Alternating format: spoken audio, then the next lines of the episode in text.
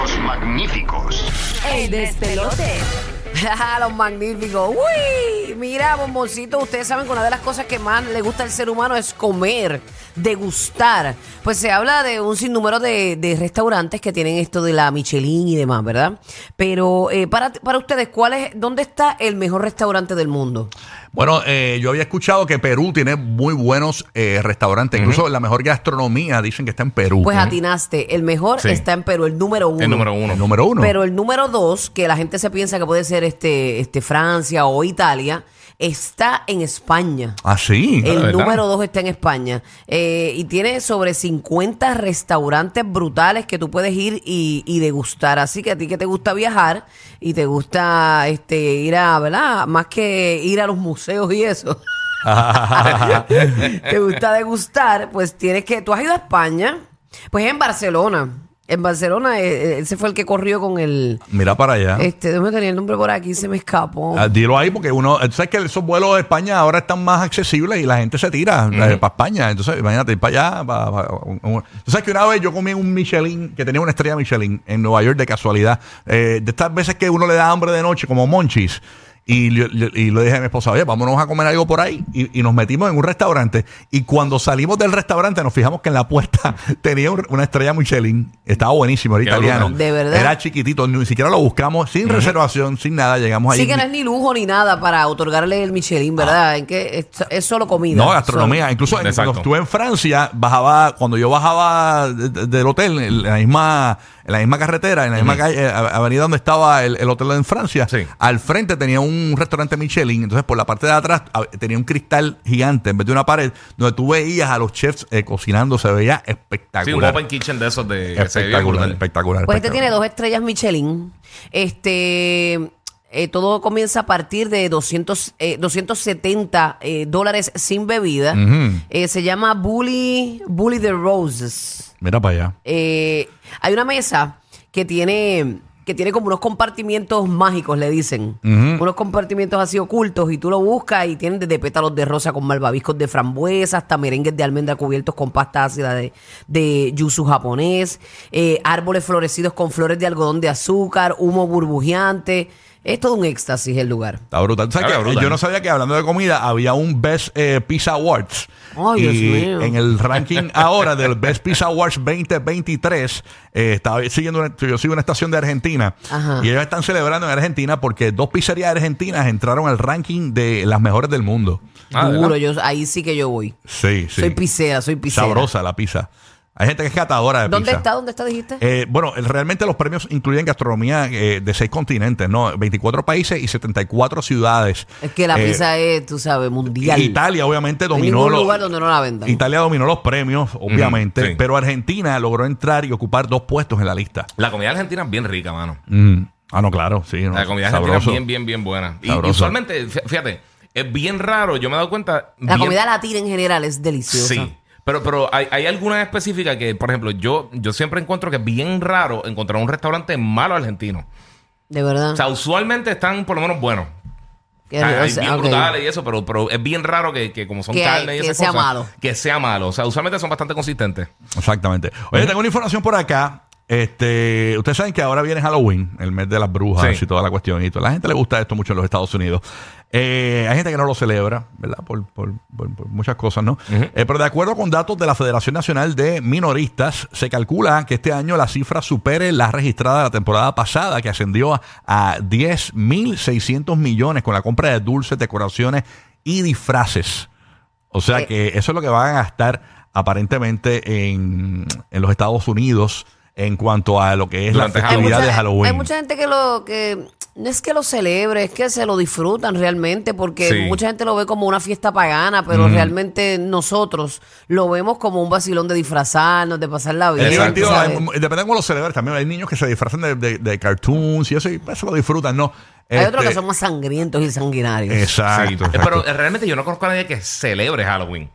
¿Me entiendes? Es gente que, que No ese día hacen hay- algo. hay es como el, como el 5 de mayo. Como, como te digo, estas sectas y estas cosas así ocultas que le Pero meten que la, yo la conozca, maldad. que yo conozca, nunca Ah, ninguna persona. Es como el 5 de mayo. Nadie está celebrando la, la batalla de Puebla. Todo el mundo sale a janguear, ¿me entiendes? Darse San margaritas y Patrick's. O, o San Patrick's, por ejemplo, en Puerto Rico y en otros lugares del mundo, la gente no está celebrando San Patrick, se están saliendo a beber. O sea, Sí. son dos cosas diferentes. Tú no estás A mí- apoyando mí- el día, tú estás aprovechando el día. A mí Halloween, no, en lo personal, a mí, lo en lo- a mí Sí. Halloween no me gusta porque yo siempre he dicho que Halloween es la barrera a la Navidad. O sea, yo... yo No, yo amo la Navidad, esa es mi por eso favorita. yo y quiero que verano. pase Halloween ya para que... Pero En ese orden. a mí lo que me gusta de Halloween es, y esto yo lo hago mucho, eh, cuando muchas veces, como estamos en televisión y en radio, muchas veces hay que disfrazarse de algo. Y a mí lo que me gusta es no tener disfraz hasta, la, hasta lo último.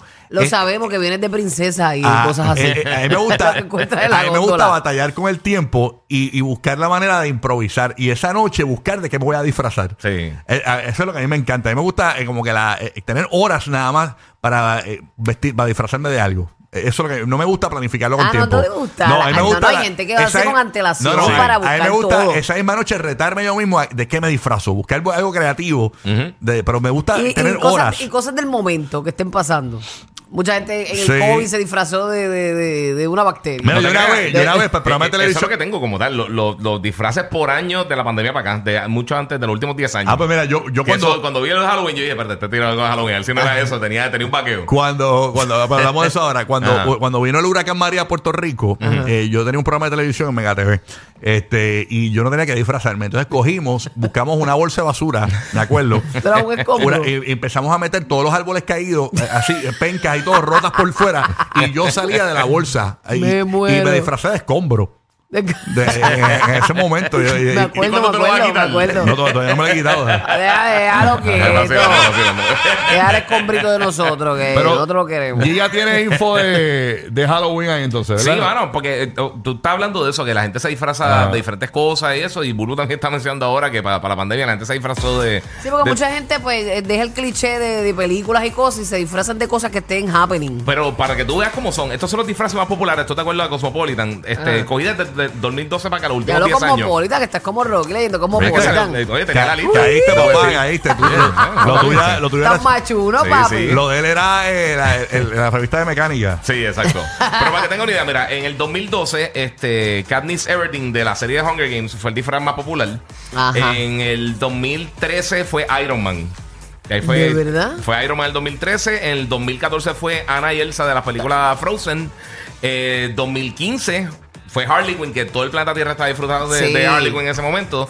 Este, 2016. Este año Yailita, cachi, ¿verdad? Dicen. eh, Lo más seguro, no te Bueno, extrañes. no- Yo No- tengo, no te vayas yo muy tengo lejos. unos panas que son parejas que se van a disfrazar de eso. Sí, no te extrañes. bien, bien, Sí. Porque, es obvio. porque es fácil. Es Eso va a fácil, pasar. sí. Pues mira, el 2016 fueron los, los nenes de Stranger Things. O sea, como que el elenco completo de Stranger Things. Parece que la gente se está disfrazando en grupo. 2017 fue Wonder Woman. Este, 2018 fue The Nun. Que sabes que la película nueva está remitiendo en cine. Sí, dura. Pues de la monjita, de la monjita. Está de buena, la, está de la buena. monja, pero de, de, de las películas de horror. Este, 2019 fue Pennywise, el payaso de las películas de It.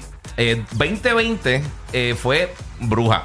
Fue bien genérico. Ese, ese año fue el más bruja, genérico. Bruja, bruja. Sí, que es lo real de, de- Eh, de- exacto. lo más que Sí, predomina. Sí, de, esa de- de fecha. esa cosita así. 2021 fue Cruella, de la película de Cruella de, de Disney, que está bien buena con esta nena, con Stone. Durísimo. Este, número, eh, en el 2022 del año pasado fue Max de Stranger Things, la muchacha del pelito, Ah, sí, la, la es colorada. sí. O sea, que a ver qué, qué sale este año. Este año hay un montón de cosas, yo creo que la gente se puede, se puede disfrazar. desde Cachi y Yailin es una de las que más va a predominar. ¿Y cuál más ustedes creen que Yo imagino que la nena, la nena Wednesday ya, se pa- ya pasó, ¿verdad? La nena Wednesday ya se pasó el año no, pasado. we- we- no, no, no, Wednesday, Wednesday fue- eh, es, es de este año. ¿Es de este año? Sí, yo creo que Wednesday puede ser va- uno. Va a ser uno de los más. Yo creo que Sí, Wednesday. puede ser. Yo creo que en grupitos vamos a ver Ninja Turtles, quizá, o la gente de Spider-Verse con todos los, los diferentes Yo creo que Spider-Man. la Esas gente cosas este así, yo año, creo que eh, de lo más pegado así, de Punky Brewster.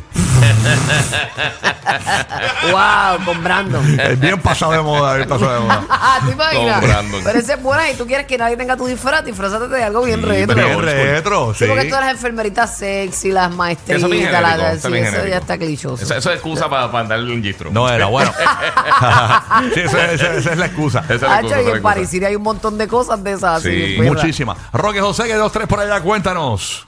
Bueno, para no perder la costumbre, hoy estamos celebrando el Día Nacional del Pancake, una cosa que se puede comer a cualquier hora. no Ya, se che, qué rico, pancakes. Yo soy catador de pancakes. Tú sabes que los mejores pancakes, cuando tú pones Best Pancakes en New York, te tiran por un lugar que se llama Clinton's Bakery, algo así. El que tú sacas este un appointment cada vez que dice que vas para allá. No, ya, ahora mismo, yo, yo voy para allá en octubre, ya tengo reservación por este, para ir a comer en Clinton. Entonces, estoy, estoy ahora mismo en un detox de pancakes. No quiero comer pancakes hasta allá, hasta que llegue octubre. día. Hasta ese día no voy a comer pancakes. Porque yo Y obviamente, ya pues, tú sabes que los pancakes, eh, eh, pumpkin spice en esta época, También. eh, los syrup también hacen eh, la personalidad del pancake. Así que usted haga lo que usted quiera, incluso hasta esta tarde, como almuerce pancake. Yo soy la dura de los pancakes, pregúntale a Zahir. Ay, Dios mío, señor.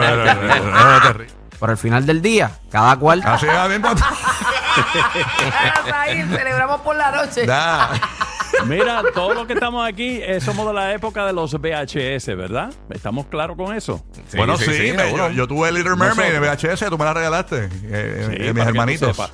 Pues para que sepas, ahora en estos momentos, aparentemente, eh, esos VHS que están ahí encerrados en el closet, quizás de tu mamá, tu papá o lo que sea, eh, valen mucho dinero. Están dando hasta Mira. 125 mil dólares por el VHS de The Goonies.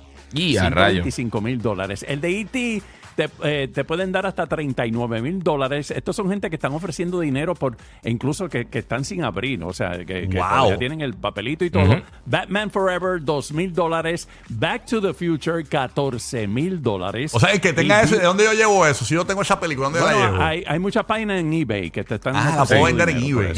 Te la venden en eBay. Beauty and the Beast de Disney.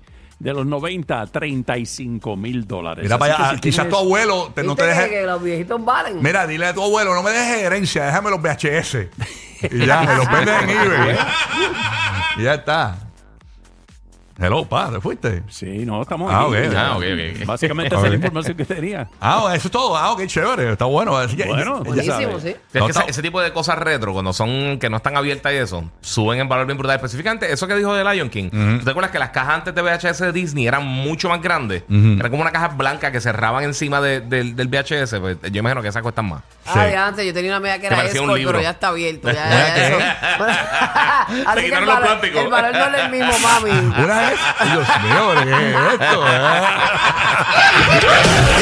Por eso son los dueños de la radio. Uh, uh, en Puerto Rico, Tampa y Orlando. Rocky, Burbu y Giga.